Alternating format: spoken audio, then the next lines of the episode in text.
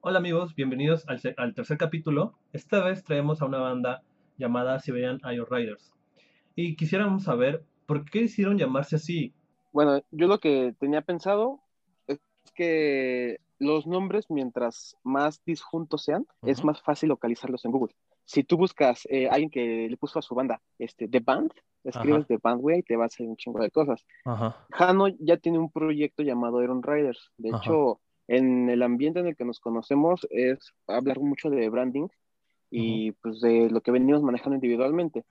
Jano ya tenía el Iron Riders, incluso lo trae en su espaldita, güey. Oh, y, y, yo ya tengo también pensado dentro de mis proyectos el Siberian. Entonces, pues ya juntamos, güey. Así que ahora juntar tres campos semánticos es Siberian, Iron Riders. Ya, si tú buscaras Siberian, te va a salir puro desierto. Si buscas Iron Riders, tal vez te salga mucho promocional de motocicletas o lo que fuera. Pero ya los juntas y ya es algo totalmente enfocado.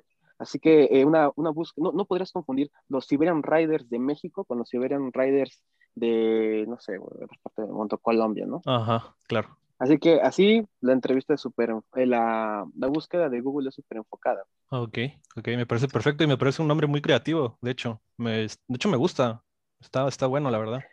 Sí, este incluso puedes, puedes pensar como en, en, nombres de bandas icónicos y suenan como, como muy tontos, güey, Led Zeppelin, o sea, Zeppelin de plomo. Eh, otra banda que, que pues, no, no, es icónica, pero pegó en su momento, y ya en esto va a derivar a, al cómo es el manejo de branding de una marca, Tokyo Hotel, güey. Todos lo conocimos, güey. Vendieron un putero, pero tú les preguntas, ¿qué es Tokyo Hotel, güey? Pues nos gusta la palabra Tokyo y nos gusta la palabra hotel, güey. Los juntamos, a huevo. Tal vez necesitas más que dejar de pensar tantito que sobrepensar y sobrepensar y sobrepensar y querer cambiarle el nombre de la banda cada tres minutos. Claro, claro, me parece una, una forma muy acertada del nombre, de hecho. ¿eh? Este, bueno, sabemos que formar una banda es complicado porque implica responsabilidades, constancia, compromiso, ¿no? Por eso quisiéramos saber qué fue lo que los llevó a crear su banda y qué los inspira a seguir. A ver, Jano, da tu, da tu visión. Yo, creo que eh, la unión fue aquí, los, los, gustos musicales, las influencias que tenemos, que son eh, pues básicamente las mismas y si no muy similares a las mismas. Tenemos en común muchas bandas como, por ejemplo, tenemos mucho la influencia de una banda que se llama Royal Blood, que literal igual son dos güeyes que es bajista y bataco, y el bajista Increíble banda, Tenemos eh, esa, pues esa influencia, ¿no?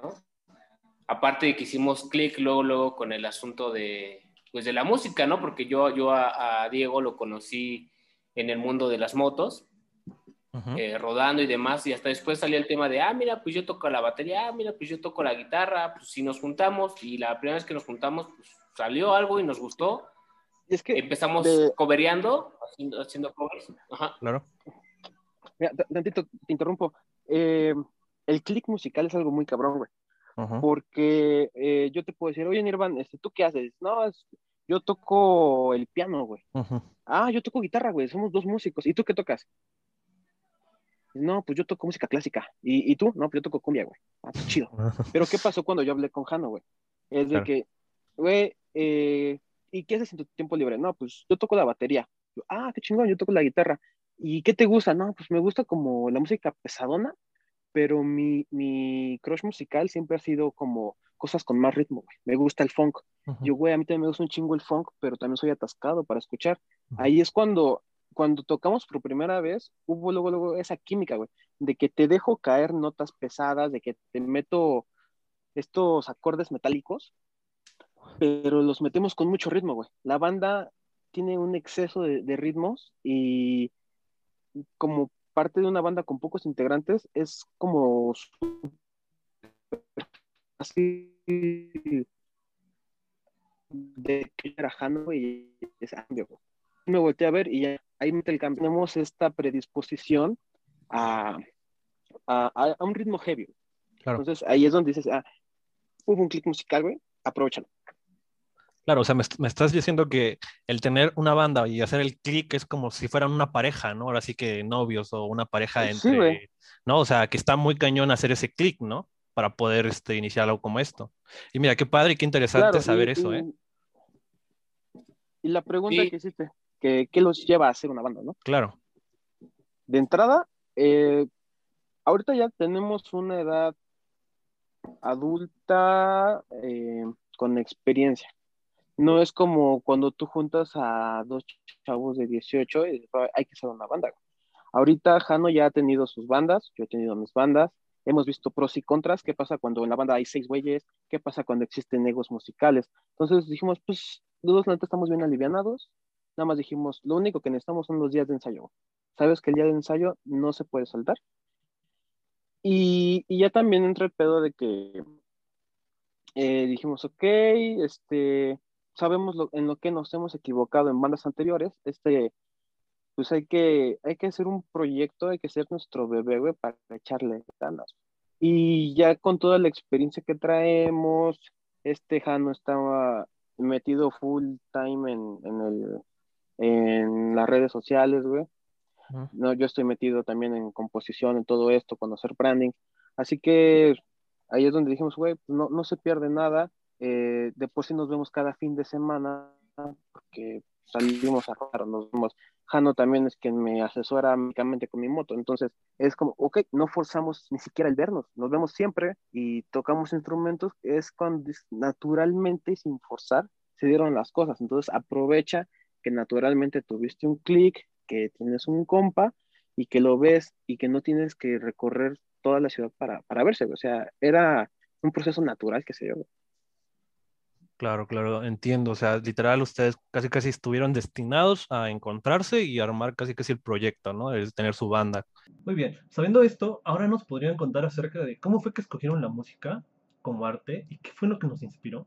Básicamente, eh, pues yo ya llevo seis años, bueno, eh, más bien, empecé a tocar batería desde los seis años, eh, tengo 30 actual, entonces ya es un ratote y siempre me llamó la, atención en el asunto como de las percusiones, los tambores. Pues así que fue desde niño el, el, gusto. Empecé a tomar clases como a los seis y medio, siete años con un baterista llamado Jonathan, que tenía un grupo que se llama La Misión. De ahí pues empecé a tomar eh, clases con otros bateristas como Tarro, el, de la banda de Cubo, eh, otros bateristas de, pues, del área de, de, jazz como Hans Ávila, eh, eh, Hernan Herch, que es este bataco de... Ah, se me olvidó la, la banda.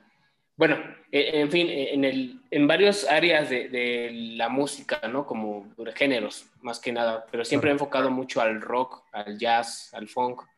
Son lo que más me llama la, la atención y fue algo, pues, así que desde nacimiento, ¿no? Creo que mi papá me, me intuyó, me, me metió mucho el asunto de de siempre ten un estudio, un libro y un instrumento que tocar y un deporte y con eso vas a salir de la vida. Entonces, pues eh, básicamente me guié por eso y hasta ahorita pues sigo, sigo tocando, es algo que me apasiona mucho.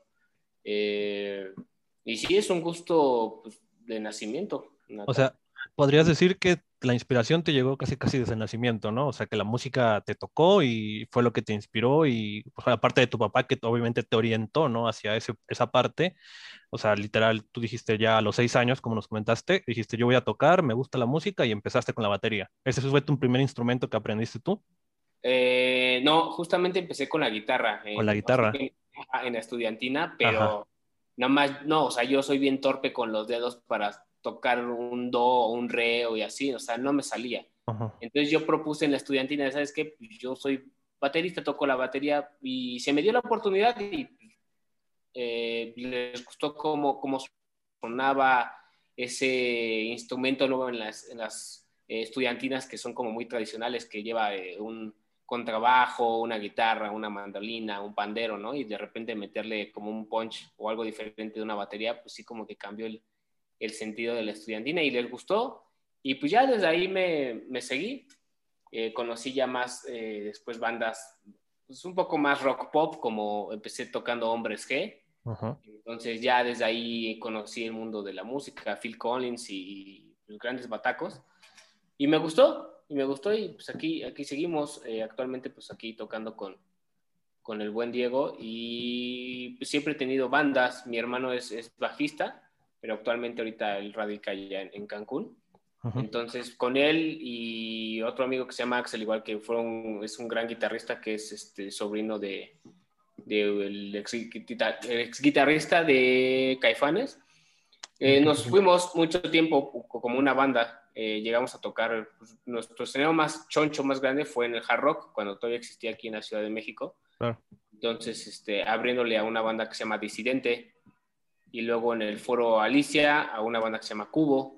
Entonces, fueron varias eh, buenas épocas y ahorita, digamos que lo dejé un ratito y pues ahorita se volvió a dar con, con Diego, con el asunto de la banda. La batería no la he dejado, eh, sigo tocando, pero así como conjunto, como banda, eh, pues hasta ahorita que se armó con, con Diego, pues por los gustos musicales que tenemos muy en, en común. Claro, claro.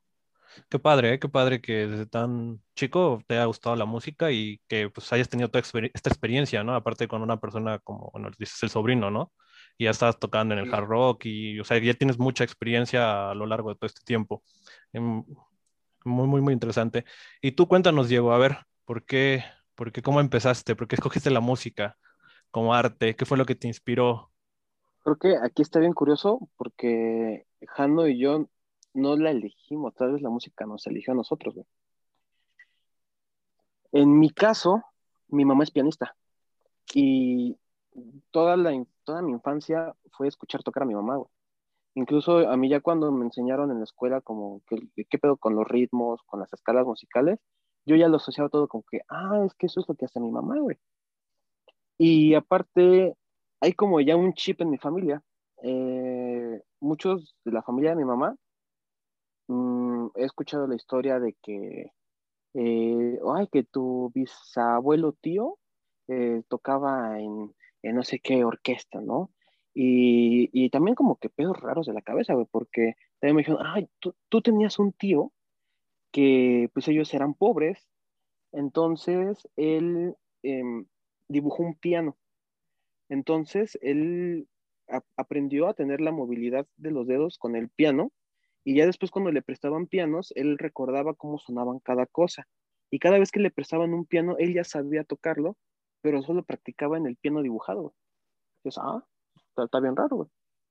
Entonces, bueno, regresando a esta parte, mi mamá me cuenta que de sus hijos, a mí era el que más le puso música clásica desde que estaba embarazada.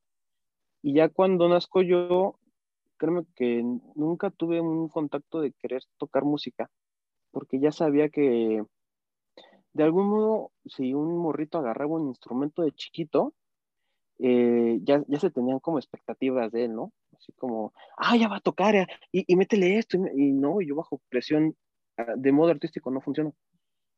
Y bueno, ya crecí y hasta la secundaria, digo, en todo este tiempo, cada dos días mi mamá se ponía a tocar su piano, y yo ya sabía cómo, pues, cómo funcionaba la música. Cuando entró la secundaria, ya es cuando tienes que escoger un instrumento y al chile me fui por lo fácil y agarré la flauta, güey. Porque pues, es bien fácil, ¿no? Claro. Pero la cosa está en que mi mamá siempre quiso que mi hermano mayor fuera el guitarrista de la familia, güey. Ahí tenía mi hermano sus guitarras.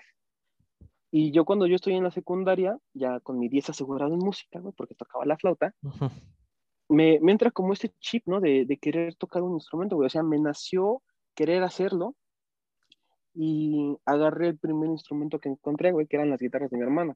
Aquí es la parte en la que yo digo, si mi mamá le hubiera querido enseñar saxofón a mi hermano, mi hermano no le hubiera gustado, hubiera estado un saxofón en la sala, güey, y yo hubiera agarrado el saxofón, güey. Fue el instrumento que estaba aleatoriamente ahí ya agarro la guitarra, empiezo a buscar tutoriales. Yo nunca he tomado una clase de música, nunca he tomado una clase de guitarra, nunca he tenido un profesor que de frente me diga, ah, no, que la posición de los dedos, no, nunca.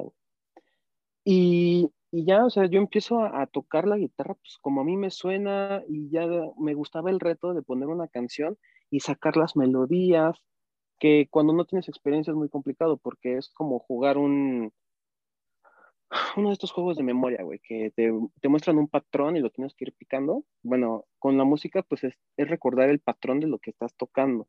Ya después sabes que es una escala y todo el desmadre.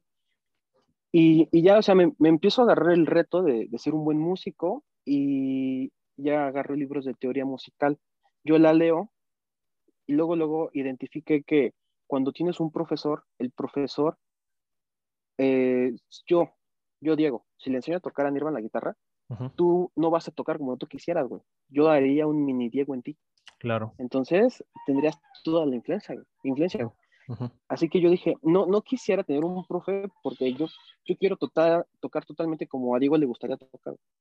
Y es cosa que a la fecha yo elegí lo que más quise de cada guitarrista y me lo quedé. Yo después uh -huh. interpreté, después busqué cómo se hacían y pues ya como a los 17 ya era un guitarrista pues pro, güey. De hecho, tú me conoces en el CCH y... Claro, sí, ya, ya, ya, yo me acuerdo que veía tus historias. Ya se sabía, güey. Ajá, sí, de hecho, sí. Sí, güey, todo el tiempo música. Ajá.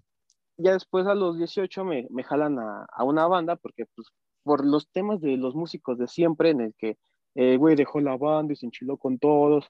Y ahora, ¿quién toca la guitarra, güey? Hay que jalarnos a alguien. Ah, pues está el Dieguito, güey. Siempre he sido más chiquito en las bandas. Claro. Y ya, pues me, me jalaron, güey, y pues ya me fogué con, con, la primera banda que tuve, con los Blues Mafia, en los que pues ya, bueno, compartimos una historia que, que no conoce el, el, el, público que nos escucha ahorita, pero pues ya era de que estaba en todo el oriente, eh, Rojo Gómez y Tapalapa, pues era dentro del ambiente underground, eh, Blues Mafia era una banda chida, güey. Tocamos en, en tributo a los Beatles, tocamos en concursos de, de una productora que se llama Cicuta Records, que digo, dentro del mundo under musical, Cicuta Records, es como de las, de las productoras a seguir, güey.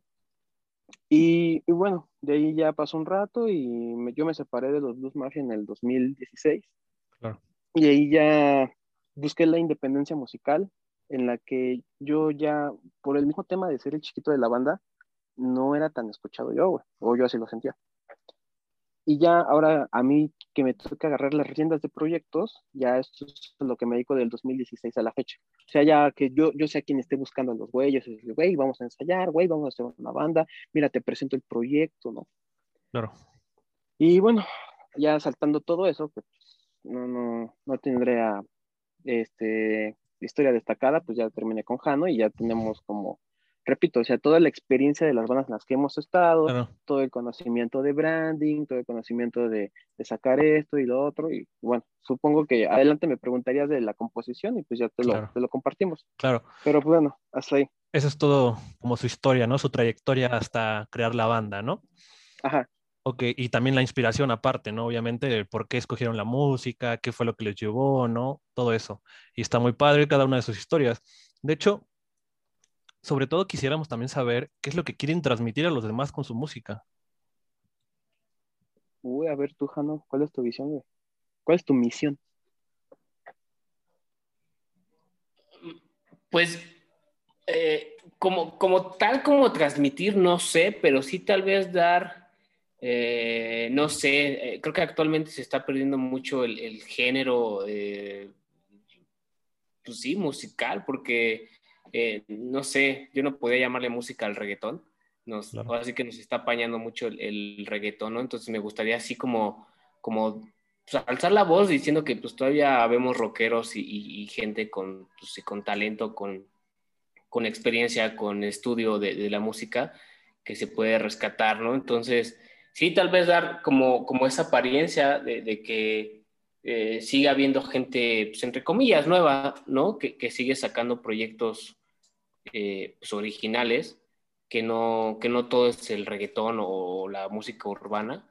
Digo, no es que nada, no, no, no tengo nada en contra del reggaetón ni nada de eso, Ajá. pero creo que sí se ha perdido mucho el, el género del rock o hasta el mismo pop, ¿no? Que ahorita sí nos absorbió por completo el, el, el género urbano, ¿no? Entonces, sí me gustaría como, como proyectar eso, ¿no? Que, que sigue pues, vivo el, el rock, que, que, siga habiendo talento, que siga habiendo eh, originalidad y que se puede crear una banda eh, pues, pues, como lo somos nosotros, ¿no? Como, como, desde dos personas, e incluso hasta una, ¿no? Si se graba y es músico y sabe tocar varios instrumentos, pues desde una persona, ¿no? Un Ed Sheeran, güey.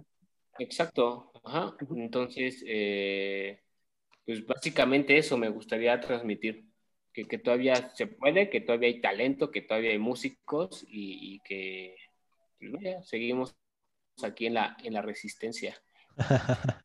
o sea, podrían decir que son como la resistencia del rock, ¿no? En México, por así decirlo, ¿no? Que quieren que todavía, por ejemplo, las personas, por ejemplo, los niños, ¿no? De cinco años, que en vez de estar cantando en el coche que las canciones de, Bad Bunny o de Maluma o de otro tipo de reggaetonero, pues estén cantando de rock, ¿no? Estaría muy padre eso, ¿no? Sí, sí, o sea, la verdad sí, porque básicamente, no sé, la, mayoría de las bandas de rock pues hablan de amor o de desamor o o cambios, no sé, en la humanidad, como es esta banda Tool, eh, que somos como un sistema, cosas así, ¿no? O cosas contra los políticos, pero en cambio, si lo ves como desde el punto del reggaetón o la música urbana, es, pues no, güey, siempre tirándole a la mujer o, siempre haciéndola menos, o no sé, güey, como mucha cosa popular, güey, no sé. Entonces, que lo esté cantando un niño de 10, años, ocho años, güey, pues no sé, güey. Entonces sí siento que eso, eso se perdió mucho, que lo absorbió el reggaetón, pero pues, es lo que está dejando ahorita, ¿no? Pero digo, si, tienes como otra chamba que te, que te apoya para lo económico y puedes darle al rock, pues qué mejor. Claro, claro, claro. Ok, eh, y aparte, ¿qué, ¿qué problemas o cómo es que consta una banda de dos personas? Porque yo he visto bandas de tres personas he visto de cuatro, he visto de cinco, he visto de seis, hasta de diez, ¿no? Pero de dos personas no, no, no había, o sea, hasta he visto de una, ¿no? Que es literal el solista, ¿no? Pero de dos está como medio raro, bueno, más bien está como difícil de encontrar, ¿no? ¿Cómo funciona? Cuéntanos un poco. Bueno, antes, antes, antes, yo quisiera agarrar un espacio pequeño para comentar mi, mi misión de la música, güey, porque, claro. bueno, se quedó en Jano, güey. Claro. Pero yo como lo veo es que actualmente las personas consumen lo que les, les ponen enfrente. Las personas no buscan qué consumir. Y lo que hablaba hoy con el productor con el que estamos preparando el material es que qué pasaría si tú ahora le encuentras el mercado y pones la marca a dos personas que sí tengan talento. No digo que los demás no, pero son personas sobreproducidas, personas que en escenario tal vez no canten igual que en el disco, que nada más son personas que se, se contratan a los músicos, güey. ¿Qué pasa cuando tú ahora ves en la televisión y cantando a los güeyes que salieron enamorándonos? Dices, verga, güey. ¿Por qué seguimos haciendo esto, no? Claro. Ahora, ¿qué tal que, que dos personas, no es como que te hackeen el sistema, pero qué tal que dos personas siguen el camino que el camino de la mercadotecnia necesario para posicionar a dos personas talentosas y que ahora tú consumas algo. Y personalmente, lo que yo quiero en la música es poderte vender algo comercial, porque muchas veces lo comercial no va de la mano con lo bien hecho. ¿Y qué tal que yo te vendo algo que suena bien, que es comercial, que es hasta poperón, pero que sí tiene coco musical? La única banda que en México que yo he escuchado que lo haya hecho OE, Zoe tiene mucha psicodelia, tiene muy, muy buenas letras, muy buen mensaje y es comercial, güey, o sea, la gente sí lo canta.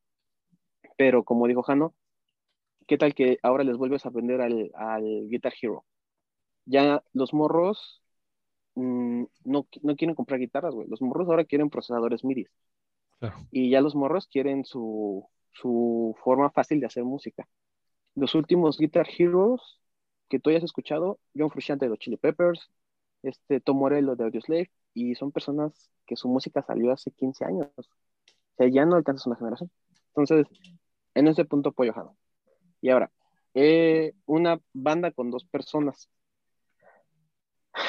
tiene más pros que contras. Porque eh, imagínate que alguien llegara y nos dijera, tienen la misión ustedes tres de que me construyan un puente. Y te, te, enfrentas a los problemas. A Jano le gustan los puentes de un modo, güey. A mí me gustan de otro modo. A Nirvan le gustan de otro. Entonces vamos a hacer una mezcla culerísima y luego ponernos de acuerdo para hacerlo. Esa es la bronca de la música. Mientras más integrantes haya, cada integrante ya piensa que, que es la reta andando en la música. No, mames, estos güeyes tienen que hacer lo que yo les diga. Y, y esa, esa tiranía es la que destruye las bandas hoy en día. Así que el hecho de que Jano y yo seamos los únicos miembros de la banda es como de, oye Jano, ¿qué se te antoja? No, pues quiero tocar una madre por así. A ver, ¿te late? Ah, chingón, chingón. Y ya, ongoing, güey, le vamos dando. Oye, Jano, ¿y si le cambiamos el nombre a la banda? Órale. ¿Qué quieres? de dos. Es súper sencillo trabajar juntos. Pero ahí es cuando músicos. Oye, güey, este, ¿qué crees que esta canción tiene piano? Ah, pues contrata un pianista, güey, que en, la sesión en vivo lo toque y pues ya le pagas el hueso. El hueso es cuando contratas a alguien de rápido o cuando sale una tocada por la que pagas, dices, no, pues págale el hueso, güey, y ya, la siguiente, ya, no hay ningún fallo. Y bandas, bandas, ah, presentaciones en vivo, Ed Sheeran muchas veces actúa con loops. Los loops son que eh, yo toco esta guitarra y la dejo grabando y se repite y se repite y se repite. Y luego meto esta batería y se repite y se repite. Y puedes ir quitando y poniendo los loops. Así funciona un one man band. Y una banda, bueno, nuestra banda referencia es Royal Blood, que son solamente baterista y, bajista. Lo, el, contra que ellos tuvieron es que, pues, cómo haces unos ritmos, unos sonidos agudos, que son los que hace la guitarra. Y aquí la única solución fue, existe un efecto de guitarra que es de cuenta. Esta es la línea, ¿no? De la guitarra. Esto es lo que suena, esta es la onda se llaman octavadores y hacen eso. Y ahora suenan dos cosas simultáneamente. y, ahí, y ya suena el bajo y la guitarra, güey. Cagado de risa. Qué interesante. Qué interesante. Nosotros, ahorita lo que estábamos trabajando con el productor era, somos dos personas y vamos a alternar cantante, entonces hay que saber cuál va a ser el tono del cantante para que nosotros ecualicemos la armonía de eso. O sea, la, batería se afina, la guitarra se afina. Y cuando afinas la guitarra, puedes hacer que suene grave o agudo. ¿Qué papel toma en el momento de cantar? Eso es armonía, eso es cuando algo se te hace muy cómodo de escuchar. Que está súper bien y en, en no. Vaya. Eso no, eso no lo sabía, ¿eh? Y que, que como te vuelvo a repetir, qué interesante y hasta cierto punto me parece innovador, la verdad. Ojalá que, ahora sí que como vas con tu productor, ojalá que salga a la luz y espero que me des un disco de muestra para escucharlos. Sí, claro que sí. Sí, luego, luego eh, eh, hacer, hacer mucho mal hecho o poco bien hecho. Entonces, ahorita estamos, ya tenemos tres, ahorita se abren todas las plataformas abiertas para ver. Sí, pues sí, ahorita es, bueno, es poco muy, es muy fácil, la verdad, yo creo que grabar un, bueno, no, no tan fácil grabar un disco, pero pues sí subirlo a las plataformas, ¿no? Spotify no sé si te cobre o algo así, o incluso a YouTube, ¿no? Hacer tu canal de YouTube y subir el, disco nada más. Pues sí, en YouTube, pues, señor, el, otros canales, también tiene podcast y ya conoce como todas las líneas de distribución. Sí, está, está bien. Ahí no hay falla. Claro. Bueno, por último, para finalizar, quisiéramos saber cuál es el proceso que lleva a crear música ante esta situación del COVID, para ver si alguno de nuestros oyentes se anime a crear música y pueda saber cómo podría hacerlo ante esta pandemia.